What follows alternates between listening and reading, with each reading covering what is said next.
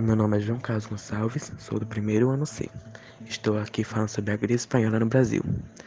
A gripe espanhola foi o nome que recebeu uma pandemia de vírus influenza que se espalhou pelo mundo no ano de 1918.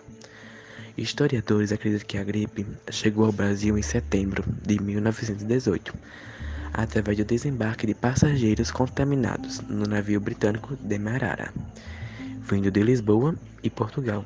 Os infectados embarcaram em Recife, no Rio de Janeiro. O pico da doença no Brasil aconteceu no final de 1918 e matou mais de 50 milhões de pessoas. Durou algumas semanas até que o número de mortes começasse a cair. A pandemia ocorreu entre os anos de 1918 e 1919.